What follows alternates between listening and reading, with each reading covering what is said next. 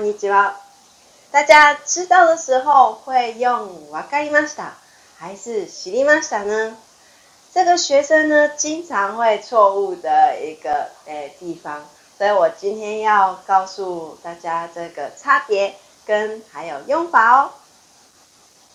第一个是わかります、わかりました、わかりました是了解或是理解的东西，我会用。わかりました。人家说什么，呃，对方说的，呃，构造或者对对方说的内容，我理解了，所以我会说わかりました。还有，对方拜托你一件事，好，我知道，我会去做，诶，我理解了，わかりました。わかりました。例文，诶，请你把这个资料整理好。ではこの資料を整理しておいてください。ではこの資料を整理しておいてください。好，我了解了，知道了。はい、わかりました。はい、わかりました。下一个，shadowing 是嗯很顺利的说话的练习。s h a d o w i はスラスラ話せる練習です。シャドーイングはスラスラ話せる練習です。好，我知道了。ね、原来是这样子。我知道了。はい、わかりました。はい、わかりました。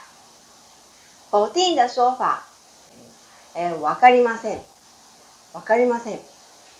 否定的用法，老师这个问题我不会，我没办法理解。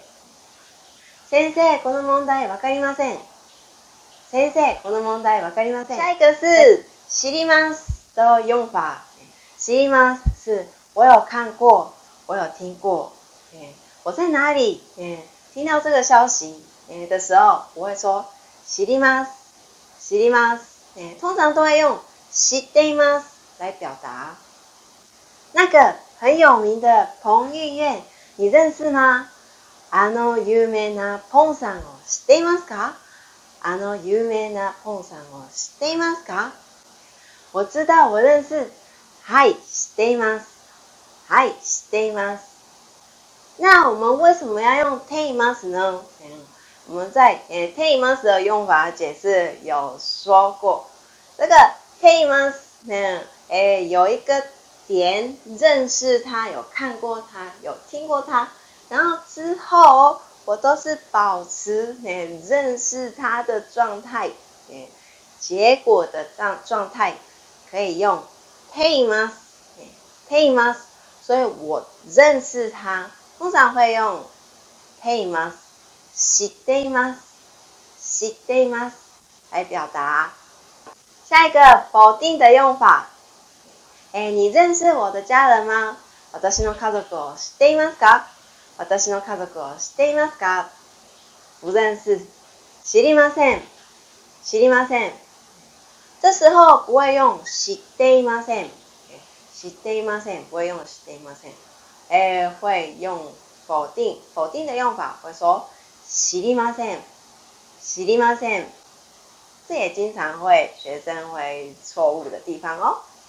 还有过去式的用法，我在 Facebook 上认识他的，Facebook で彼を知りました。